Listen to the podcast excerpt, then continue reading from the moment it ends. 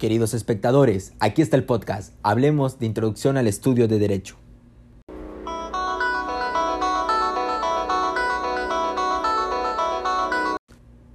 Hola y bienvenidos a este nuevo podcast. Mi nombre, Félix Alfonso González, estudiante de la licenciatura en Derecho en la Universidad Golfo de México. Antes de comenzar con el desarrollo del tema, me gustaría entrar un poco en contexto de lo que es la norma. Para muchos, la palabra norma hace referencia a algo que se debe cumplir o seguir, y su pensamiento no es erróneo, ya que la norma se define como una regla que regula la conducta de personas en una determinada sociedad. Por eso, es muy importante tener el conocimiento necesario sobre lo que es verdaderamente una norma, cómo se clasifica, cuáles son sus características, para que nosotros, en el momento en el que nos veamos inmersos en una situación en la cual estén envueltas estas normas, sepamos reconocerlas y saber si estas normas nos, nos causarán algún efecto jurídico o no. Comenzamos con la unilateralidad. Prácticamente consiste en que frente al sujeto a quien obliga, no hay una persona autorizada para exigir el cumplimiento de sus deberes. Esto nos quiere decir que no existe alguien con el derecho de reclamar el cumplimiento de una obligación. Ejemplo de ello es practicar un deporte, porque nadie tiene el derecho de obligarme a su cumplimiento. Por su contraparte, la bilateralidad nos dice que existe un sujeto o ente que puede exigir el cumplimiento de una norma. Al obligado se le suele llamar el pasivo de la relación y a la persona autorizada se le nombra sujeto activo, facultado, derecho ambiente o pretensor. Un ejemplo es la compraventa, ya que un individuo tiene el derecho de exigir un pago por lo que está vendiendo y, por otro lado, el otro individuo tiene todo el derecho de exigir el producto por el que está pagando. Ahora entramos a la interioridad. Esta nos dice que se enfoca en el actuar del individuo, que lleva la intención de cumplir determinada norma, lo que nos quiere decir que sin importar el resultado material de la conducta, el sujeto hace conciencia de lo que considera bueno y malo, ya que ésta solo se enfoca en la conducta.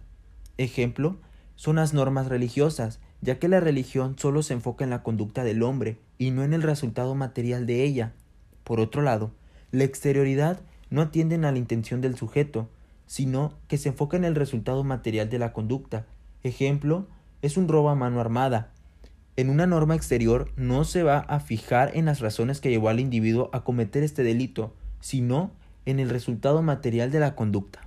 Ha llegado el turno de hablar sobre la incorsebilidad. Livia Redes Mendoza nos dice que esta norma no es exigida por el Estado y no puede ser impuesta por la fuerza, ya que su cumplimiento queda sujeta a la voluntad del individuo. Es decir, que esta norma no se nos puede imponer por el uso de la fuerza. Ejemplo de ello son las normas sociales, las normas religiosas y las normas morales, porque no se nos puede obligar a acatarlas. En cambio, las normas coercibles, el cumplimiento será exigido al individuo aún en contra de su voluntad e incluso con el uso de la fuerza. Aquí entran las normas jurídicas, donde sí se nos puede obligar por incumplimiento y en caso necesario usar la fuerza. Al decir que el derecho es coercible, no prejuzgamos al debatido problema que consiste en establecer si la sanción es o no esencial a las normas jurídicas. Ejemplo, el no pagar impuestos. Ahora tocaremos el último par. Autonomía. Quiere decir autolegislación. Reconocimiento espontáneo de un imperativo creado por la propia conciencia. Son aquellas normas que crea el individuo que debe obedecer. Una norma moral es de carácter autónomo, porque yo me la estoy autoponiendo. Esto nos quiere decir que nacen del ser, nacen de la misma persona. La heteronomía es sujeción a querer ajeno, renuncia a la facultad de autodeterminación normativa, es aquella creada por un ente distinto al destinatario de la norma. Ejemplo de ello es el Código Civil, el Reglamento de Tránsito los cuales están hechos por un sujeto externo, al que llamamos Estado, en la que yo no participé en su creación. Ahora, haremos la clasificación de acuerdo a los tipos de normas que existen, comenzando con las normas sociales. Estas son de carácter unilateral, ya que nadie nos puede obligar a su cumplimiento. Es de carácter externo, ya que no somos nosotros las que le implicamos. Es incoercible porque no se nos puede someter a la fuerza a cumplirlas y de carácter heterónomo, ya que nosotros no participamos en su creación, sino que ya están impuestas. Por su parte, las normas morales, al igual son de carácter unilateral, ya que no se nos puede obligar a cumplirlas. Es de carácter interno, ya que solo están basadas en la conducta del individuo. Son incoercibles porque no se nos puede obligar mediante el uso de la fuerza a cumplirlos. Es de carácter autónomo porque somos nosotros mismos los que nos ponemos, el propio destinatario es el que las hace.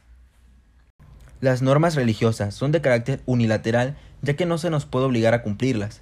Son de carácter interno ya que reside solamente en la conciencia de las personas. Es de carácter incoercible ya que no se nos puede obligar mediante el uso de la fuerza a cumplirlas. Es de carácter heterónomas ya que son creadas por un ente distinto al destinatario. Las normas jurídicas son de carácter bilateral ya que se nos puede obligar a cumplirlas. Son externas porque se fija en el resultado material de la conducta son coercibles porque sí se nos puede obligar mediante el uso de la fuerza a cumplir nuestras obligaciones y son de carácter heterónomo ya que no residen en nosotros, sino son hechas por un ente externo, en este caso el Estado.